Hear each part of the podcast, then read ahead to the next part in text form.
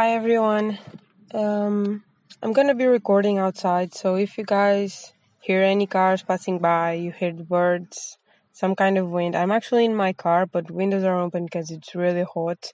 So, just putting it out there. So, today we're gonna talk about who we are, our standards, because we all have relationships it doesn't matter what type of relationship because we deal with people every day. Unless you live on an island all alone by yourself, no animals, nothing, you have a relationship. I even have a relationship with my dog. It's it's because I have to respect her needs the same way that sometimes she has to respect mine. And it's a relationship. So to the point. I'm sorry. Um, first of all, you need to know who you are, like deep inside you, what you like, what you don't, what makes you happy, what makes you excited, what doesn't matter, just the things that bring the best of you. And then you have to understand what is it that you don't like but this is the hardest part because there are many, many things that you might not like. The problem is, why don't you like it? Does it hurt you? Why does it hurt you? Because many, many times we are hurt by things because we have low self esteem.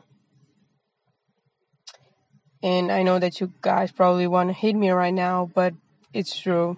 I've been there. I'm still there sometimes. Sometimes I let myself go down to rock bottom and feel sad and just want to destroy my life because of stupid things, which I know are stupid, but I feel hurt and then I act out of of that hurt and the anger of the moment and it's bad. I'm not perfect. No one is. We're all running uh, what? We're not running. No one's running, guys. We're learning, okay? So, I'm sorry. We're not running. No one's gonna run anywhere. We're learning. We're gonna keep learning all our lives. So, don't run, please. It's not worth it. It's better to face our problems. I'm gonna grab that one because you know, running is something that people many, many times want to want to do because I deal with customers every day. And sometimes they have some kind of problem and they, they, they all say like, I just run and run away and disappear. And I'm like, will that solve anything? Because it won't. Because you might not have this one problem, but you're gonna have other problems. So life is not perfect. Running away, it's not ever going to solve anything. So, to set your standards, you really need to understand yourself. You need to spend time with yourself. And I know being alone is many, many times scary for many people. And some people just don't like it because they don't like silence. The problem with not liking silence usually means you don't like yourself. Because being alone with ourselves, with our thoughts, it's scary. Because we have nowhere to run, right? So we have to face them. We have to think and logically try to solve them. Or just let them go because sometimes they don't need a solution. They just need you to understand that it's not worth it. So I kind of got I got lost. I'm sorry. this is awesome. This is me at my best. Um, when we spend time alone with our thoughts, something magical happens as we start to understand many of our reactions and which ones do make sense and which ones don't. But that ain't easy it ain't easy to understand that and understand that you have to change and you feel like I don't know how to do that. But you will learn. you will learn to understand yourself and to control your emotions and understand which things that trigger you and you will understand what to do when there's a trigger you'll find out along the way it's it's a learning process there's nothing else in here it's a learning process but you need to know all of this why because if you don't you'll get hurt many, many more times than needed. You'll be worrying about things that don't really matter. You'll have people walking all over you, or you'll be like getting angry at people for no reason. Having your standards and understanding what you do accept and what you don't will give you peace of mind. And what that will do is when there's something that you don't like, you don't you don't you won't feel the need to fight. You will say like this is me and I don't accept this. So either we find a way to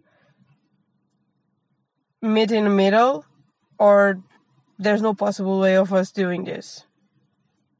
And you won't feel the need to fight. You won't feel the need to argue. But you need to feel confident on yourself to do this because it, it is not something that many people can do. But you need to feel the confidence to do this alone by yourself, face to face with the person that hurt you and say like, no, this is not working. This is me. These are my standards. This is the things that I do accept and these are the things that I do not. And I don't like this. Maybe we can find a way to meet in the middle so that neither of us has to compromise who we are. But like this is not working. And I don't find many people that are capable of, capable of doing that.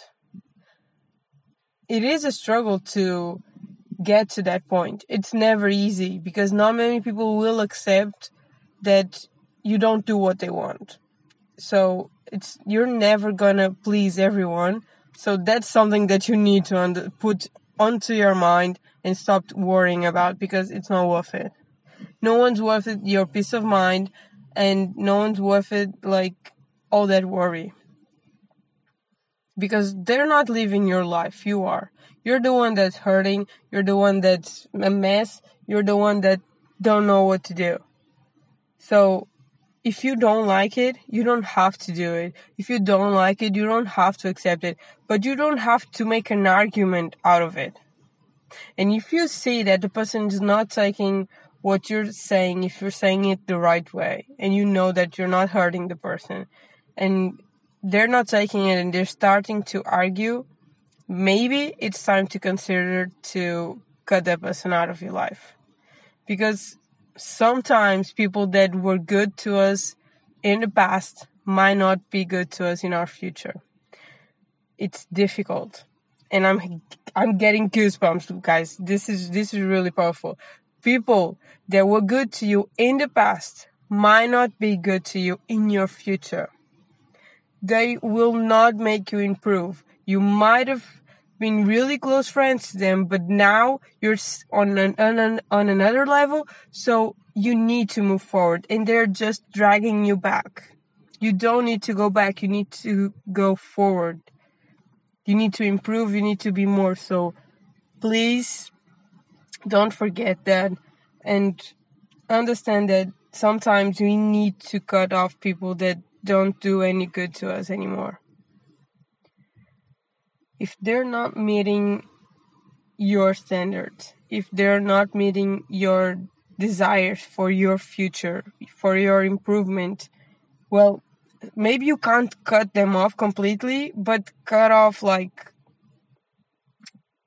um, being with them, going out to them, talking to them that much, you know?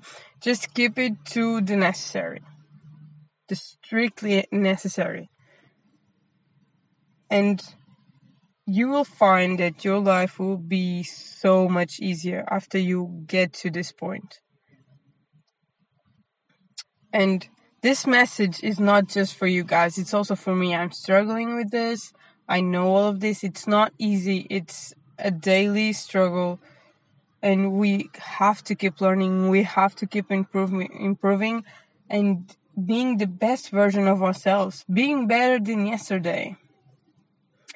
So that's all for today. I really from from my heart I hope that I can help you guys in some way after all this talking that I did and all the mess that I did in here. But I really hope that you guys like it and that you can apply it to your lives. It's never going to be easy, and every improvement process has difficult moments because it will make you get out of your comfort zone. Never forget this. It's never easy, but it's important. It's so important to yourself, to your future self, so that you can be much, much better than you are today and much, much happier. Thank you, everyone.